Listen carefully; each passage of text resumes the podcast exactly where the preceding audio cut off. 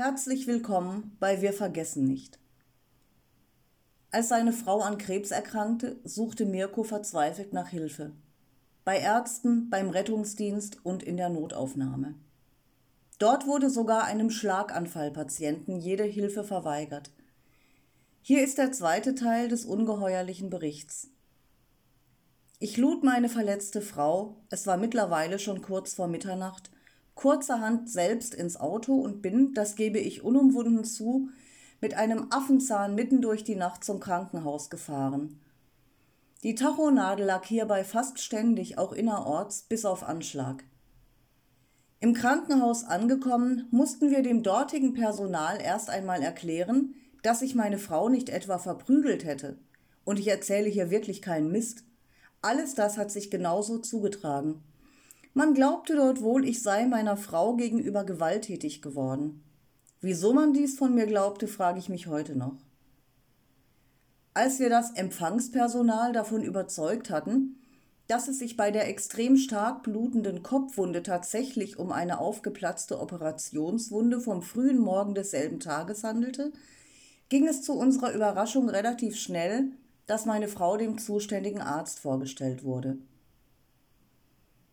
Ich begab mich ins Wartezimmer der Notaufnahme, wo ich auf einen anderen Patienten und dessen Ehefrau traf. Er war mit einem leichten Schlaganfall eingeliefert worden. Anstatt aber den Patienten medizinisch zu versorgen, ließ man ihn seiner eigenen Aussage nach schon geschlagene fünf Stunden im Wartezimmer sitzen. Seine Frau hielt ihm während der ganzen Zeit die Hand und konnte ihre Tränen dabei kaum unterdrücken.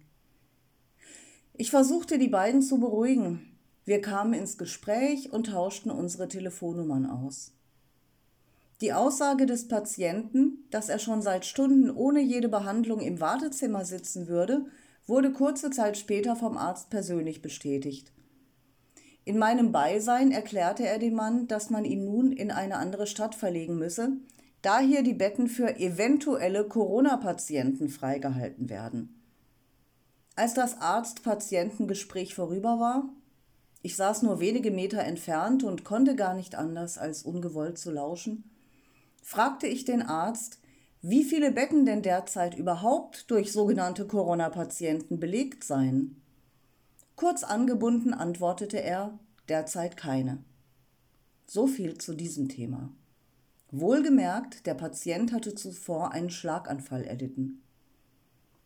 Kurze Zeit später tauchte dann auch meine Frau wieder aus dem Behandlungsraum auf, und zwar mit neu verbundener OP-Wunde. Aber, wie mir sowohl der Arzt als auch meine Frau erklärten, ohne dass die Wunde richtig behandelt worden war.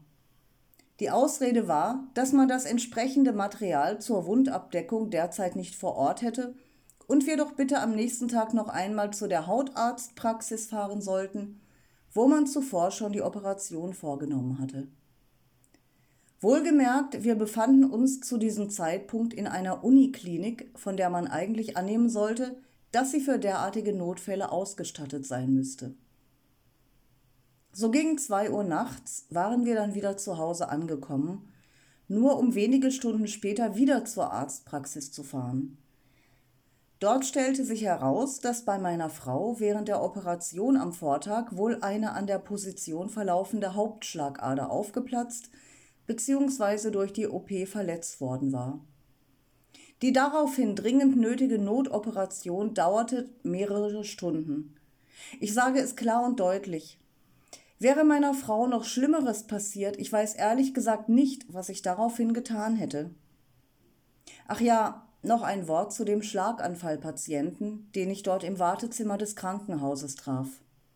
Dieser ist noch in derselben Nacht an seinem Schlaganfall verstorben, wie mir seine Frau später am Telefon erzählte. Ich bin mir ziemlich sicher, all das wird mit an Sicherheit grenzender Wahrscheinlichkeit kein Einzelfall gewesen sein. Ich gebe zu, auch heute habe ich das Gesicht des Mannes und seiner Frau genau vor Augen, wenn ich darüber rede. Und ich bin sonst vom Typ her ein ganz, ganz harter Hund. Und genau wegen solcher Dinge, die passiert sind, kann ich den dafür verantwortlichen Personen auch nicht vergeben oder das Ganze einfach so vergessen. Sorry, aber ich kann es einfach nicht.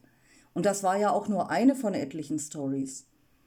So ist zum Beispiel eine Frau mittleren Alters direkt neben mir zwei Tage nach der dritten Spritze einfach so tot umgekippt.